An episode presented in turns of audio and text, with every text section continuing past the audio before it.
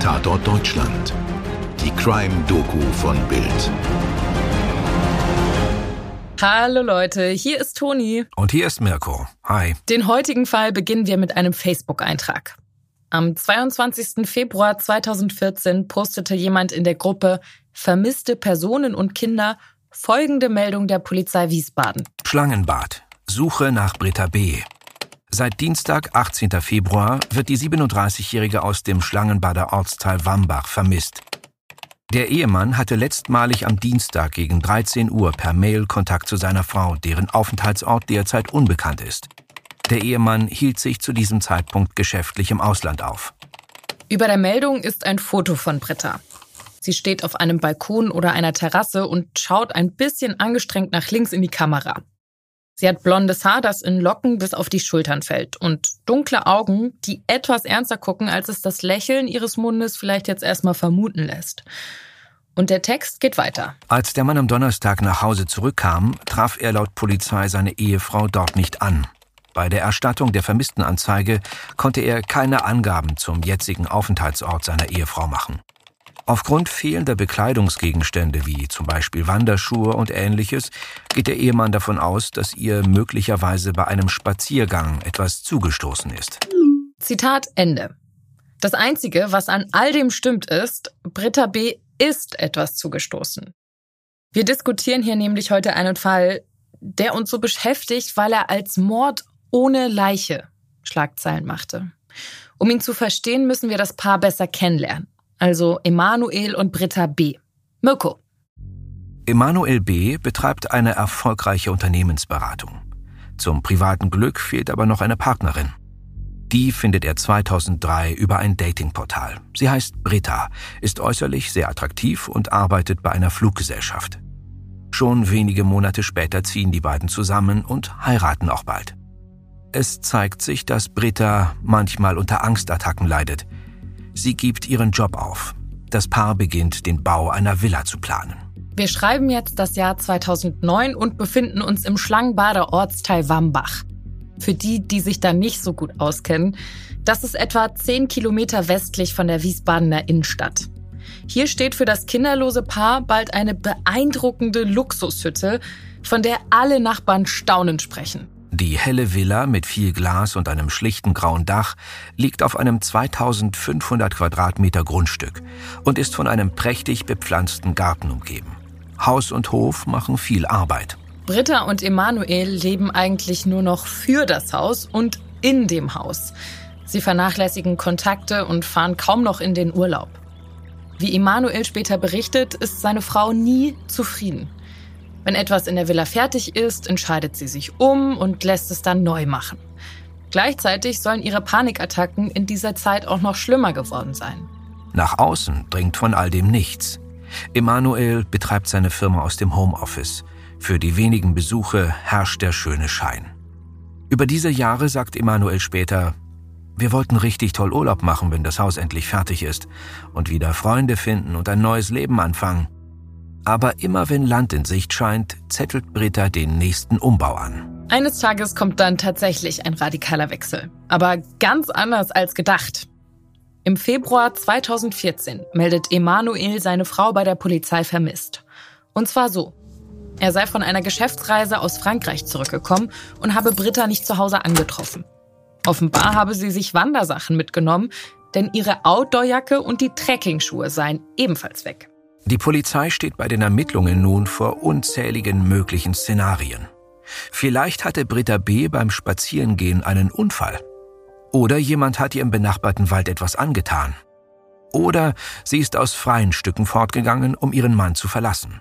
Fest steht, von ihr fehlt auch nach gründlicher Suche mit Polizeihundertschaften und Hunden jede Spur. Also wenden sich der dem Fall zugeteilte Kommissar Stefan Lange und seine Kollegen dem Paar selbst zu. Und da wird es zum ersten Mal spannend. Ihnen fällt auf, dass der Eingang der Villa von einer Überwachungskamera gefilmt wird. Sie sacken die Gerätschaften ein, um sie auf dem Präsidium dann zu untersuchen. Und im kriminaltechnischen Labor stellt sich heraus, jemand hat die Kamera und ihre Aufzeichnungen unbrauchbar gemacht. Und jetzt wird die Polizei misstrauisch. Sie untersucht alle Rechner und Geräte des Paares, derer sie habhaft wird. Und so enthüllen die Datenexperten der Kripo zwei Umstände. Erstens, Emanuel hat sich auf Britta's Rechner einen eigenen Account eingerichtet und von dem aus Fake-Unterhaltungen mit seiner Frau geführt. Und zweitens, er hat in den letzten Monaten massiv Kontakt zu anderen Frauen gesucht. Jetzt nähert sich der Fall einer dramatischen Zuspitzung. Als die Beamten zur Villa fahren, um B zur Rede zu stellen, hat der sich gerade die Pulsadern aufgeschnitten. Der Mann ist völlig von der Rolle. Emanuel wird in der Psychiatrie untergebracht. Und er will plötzlich mit der Polizei reden. Er tischt jetzt eine schräge Geschichte auf. Und die geht so.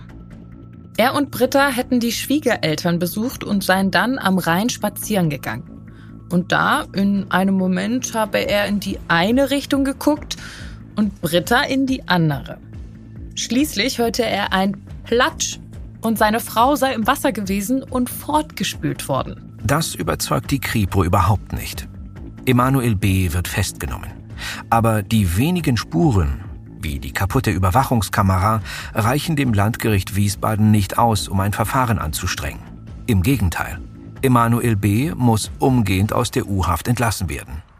Es folgt ein Tauziehen um den juristischen Fortgang.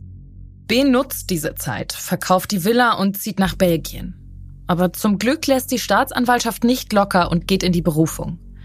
Im zweiten Anlauf lässt das Landgericht eine Klage zu. Nur, so ein Fall ohne Leiche bleibt halt einfach eine zähe Geschichte für die Justiz. In einem ersten Verfahren reichen die Beweise nicht aus. Erst als die Technik hilft, gibt es endlich Fortschritte. Die zerstörten Dateien der Überwachungskamera werden nochmal bearbeitet. Und, siehe da, es lassen sich Aufnahmen wiederherstellen und vor allem auch zeitlich sortieren. Und so stellen die Beamten fest, dass Britta B. noch am Abend ihres angeblichen Verschwindens den Müll rausgebracht hat. Danach aber nie wieder in Erscheinung trat.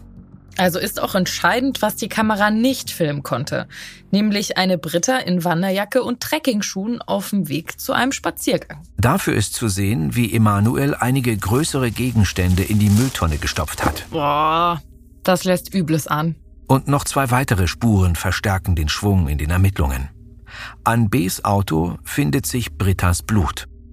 Außerdem hat er ein sogenanntes Multitool gekauft mutmaßlich um die Leiche seiner Frau zu zerlegen. Ich muss kurz gestehen, ich konnte mir unter diesem Tool nichts vorstellen. Also habe ich das mal gegoogelt. Hört mal, wie das in der Werbung klingt.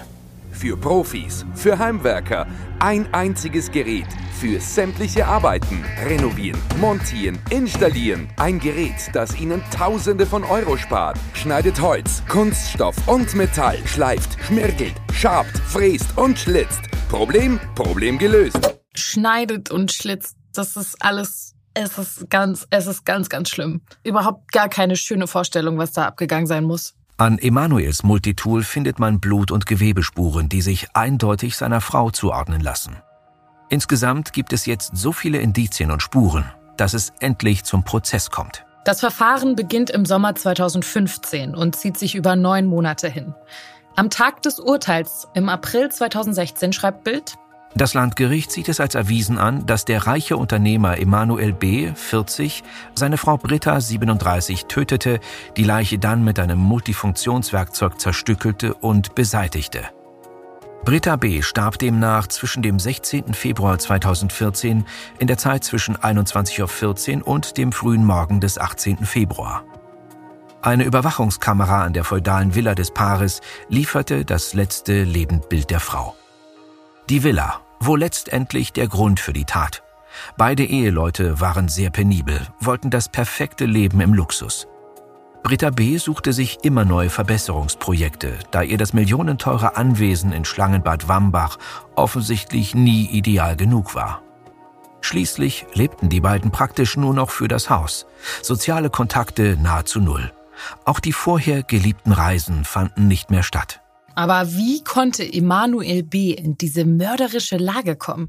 Im Prozess selbst hat er geschwiegen, aber er ließ sich von einer psychiatrischen Gutachterin befragen. Und die beschreibt ihn als ehrgeizig, tough und auch als arrogant. Einzig im Umgang mit Britta soll er empathisch gewesen sein. Und so machte er wohl auch jahrelang mit, als sie sich in den Einrichtungswahn hinsichtlich der Villa hineinsteigerte. Aber irgendwann konnte er nicht mehr. Okay, ganz ehrlich, dann hätte er sich aber auch scheiden lassen können. Also ich meine, wenn jeder seine Beziehungskrisen mit einem Mord löst, äh, dann wären wir ja bald schon ein paar Millionen weniger. Hast auf jeden Fall einen wichtigen Punkt getroffen. Da Emanuel im Prozess geschwiegen hat, gibt es dazu auch keine Aussage. Es darf aber gemutmaßt werden, dass er sich eine teure Scheidung und die Aufteilung des Vermögens ersparen wollte. Es wurde ebenfalls gemunkelt, Britta habe dunkle Firmengeheimnisse ihres Mannes gekannt. Das würde zumindest einiges erklären. Was mich auch ziemlich beschäftigt, welchen Anteil an all diesem Unglück, an dieser Tragik hat bitte diese fucking Villa? Ich meine, hier, das war das Zitat im Bildartikel.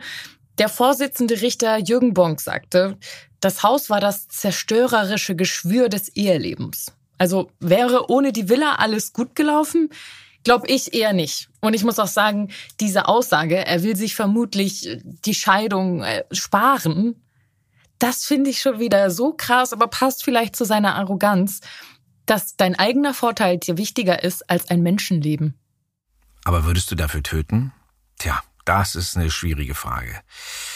Mir kam beim Lesen des Falls noch der Gedanke, dass die ständigen Umbauarbeiten und dieses ständige Hin und Her, das sie da fabriziert hat beim Bau und Umbau dieser Villa, vielleicht so ein bisschen dazu ähm, gedacht waren, um ihre psychischen Probleme zu kompensieren. Das hat natürlich immer nur kurzzeitig geklappt, sich damit abzulenken von den eigentlichen Problemen, die sie hat. Wahrscheinlich wäre es wichtig gewesen, wenn sie sich in psychiatrische Behandlung begeben hätte, um ihre Panikattacken und ihre anderen psychischen Probleme in den Griff zu bekommen. Das kann ja durchaus in so einer Beziehung auch äh, für ziemlich viel Zündstoff sorgen. Ne? Ja, ich denke allgemein, so eine, so eine Paartherapie hätte beiden vielleicht ganz gut getan. Weil ich meine, Emanuel hat ja im Endeffekt das Verhalten von Britta die ganze Zeit runtergeschluckt, bis er dann halt irgendwann explodiert ist. Das möchte ich, ich möchte ihn da gar nicht in Schutz nehmen, sondern eher ihm auch den Spiegel vorhalten, um zu sagen, ey, Junge, also ich finde, als Erwachsener muss man ja auch die Größe haben, sich einzugestehen, wir haben ein Problem und ich bin für meine Frau da und unterstütze sie und dann gehen wir halt vielleicht zusammen zur Therapie, auch wenn es nicht angenehm ist. Wenn beide das wollen, ist das sicherlich eine Möglichkeit. Da wir nicht genau wissen, wie er seine Frau getötet hat, kann man natürlich auch nicht genau nachvollziehen, wie explosiv die Stimmung in der Beziehung gewesen ist und wie die Tat halt dann letztlich zustande gekommen ist. Ob es eine Impulsivhandlung war aus einem äh, heftigen Streit heraus oder ob er das geplant hatte, ja ähm, wobei sich quasi dann dieser Fall mit vielen anderen Fällen, die wir bisher schon besprochen haben, wahrscheinlich wieder decken würde oder kreuzen oder Parallelen hätte. Ja, und ähm ja, bestimmt. Und ich finde auch sehr faszinierend an diesem Fall. Er hat ja geschwiegen im Prozess. Ähm, wie wichtig aber dann doch die Spuren Sicherung ist und auch dieses ständige Checken, was für neue Möglichkeiten hat die Technik. Also muss ich sagen, da hat die Polizei schon eine gute Arbeit geleistet, nochmal über diese Überwachungskamera-Tapes drüber zu gehen, weil ich meine, letztendlich konnten sie ja dadurch einzelne Sequenzen wieder rekonstruieren und auch nachweisen, dass das, was Emanuel da erzählt hat, gar nicht stimmen kann. Mhm. Abgesehen davon ist es natürlich auch extrem auffällig, wenn du selber äh, Überwachungskameras installiert hast und ausgerechnet für den wichtigen Zeitraum, ja wie aus einem schlechten Film, die Bänder beziehungsweise die Aufnahmen für den Zeitraum, der wichtig ist, fehlt. Das macht natürlich, sollte ihm ja auch klar sein, dass das jeden Beamten sofort stutzig machen würde. Und dass man dann natürlich, wenn ein Verdacht besteht, auch näher ins Detail geht und alles versucht, um diese Bänder beziehungsweise die Aufnahmen, die Daten wieder zu rekonstruieren. Das hätte ihm ja eigentlich klar sein müssen. Ja gut, ja. aber mhm. äh, ich möchte mir nicht anmaßen, über seine Intelligenz zu urteilen, aber besonders clever hat er sich ja nicht angestellt. Ich meine auch diese Story vom Spazierengehen und dann guckt er einmal weg und dann fällt seine Frau ins Wasser und ist sofort weggespült. Ich weiß nicht. Ja, das klingt natürlich nach einer äh, Notausrede, nach einer Sache, die er sich nicht gut überlegt hat, die er sich schnell zusammengestammelt hat, offensichtlich. Ne? Aber ich glaube, abschließend kann man sagen, ein wirklich sehr, sehr faszinierender Fall. Diese Dynamik finde ich ultra interessant, dass so augenscheinlich alles an dieser blöden Villa gescheitert ist. Ähm, natürlich steckt da noch viel, viel mehr dahinter, aber äh, wirklich ein sehr, sehr spannender Fall. Und ich muss auch sagen, extrem gute Polizeiarbeit. dass sie da auch rekonstruieren konnten, dass er da größere Gegenstände in die Mülltonnen gestopft hat. So schlimm das ist, aber das wird wahrscheinlich ja ein Britta sein. Ähm, ich bin froh auf jeden Fall, dass sie diese Dateien rekonstruieren konnten, weil überleg mal, ansonsten Mord ohne Leiche, du hast keine, keine Beweise, vielleicht wäre er mit einem Freispruch davon gekommen. Das hätte durchaus passieren können, denn man konnte sich ja nur an Indizien festhalten und die waren am Anfang ja sehr dürftig. Und man sieht, dass halt auch ganz offensichtlich ein Leben in Wohlstand keine Garantie für ein glückliches und erfülltes Eheleben darstellen. Definitiv, Marco, da stimme ich dir zu. Das war's für heute. Wir haben euch den Fall mit Artikeln aus der Bild-Zeitung erzählt, sowie der FAZ und dem Spiegel. Und der Chronik in der ZDF-Doku-Reihe Wahre Verbrechen. Skript Stefan Netzeband, Aufnahme und Schnitt Toni Heyer. Postproduktion durch die Wakeworld Studios München.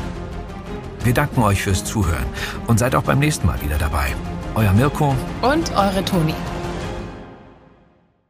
Dir hat diese Folge von Tatort Deutschland gefallen? Du bekommst von True Crime einfach nicht genug. Dann hör jetzt in unsere weiteren Folgen rein. Hier warten mehr als 200 spannende Fälle auf dich, wie das Verschwinden von Rebecca Reusch, der Prozess gegen O.J. Simpson oder die Entführung von Ursula Herrmann. Wir hören uns bei Tatort Deutschland.